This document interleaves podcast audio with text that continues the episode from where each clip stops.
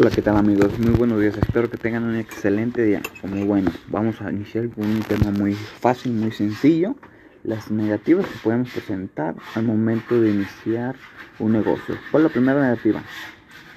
Que tu mamá o que tu papá o tu, un familiar querido o que tu pareja te diga, eso no sirve, no sé para qué haces eso, eso es muy mala idea. Esa es la primera negativa que podemos encontrar. Hay varias opciones de romper esa negativa. Primera, que tenga los buenos pantalones y sabes que pues está muy bien tu opinión, pero la verdad no la necesito. Así que si me vas a decir algo, dímelo cuando haya fracasado o es más ni me lo digas. Yo lo voy a hacer porque siento la necesidad de hacerlo.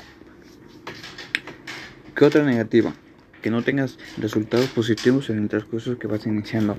Pues sí, si no has tenido resultados positivos, hay que echar una vista hacia nosotros mismos. ¿Por qué motivo no hemos tenido resultados? Porque seguimos siendo las mismas personas. ¿A qué me refiero con esto? Que tenemos que convertirnos o capacitarnos mucho mejor para hacer ese tipo de negocios que quieres realizar. ¿Ok? Que, eh,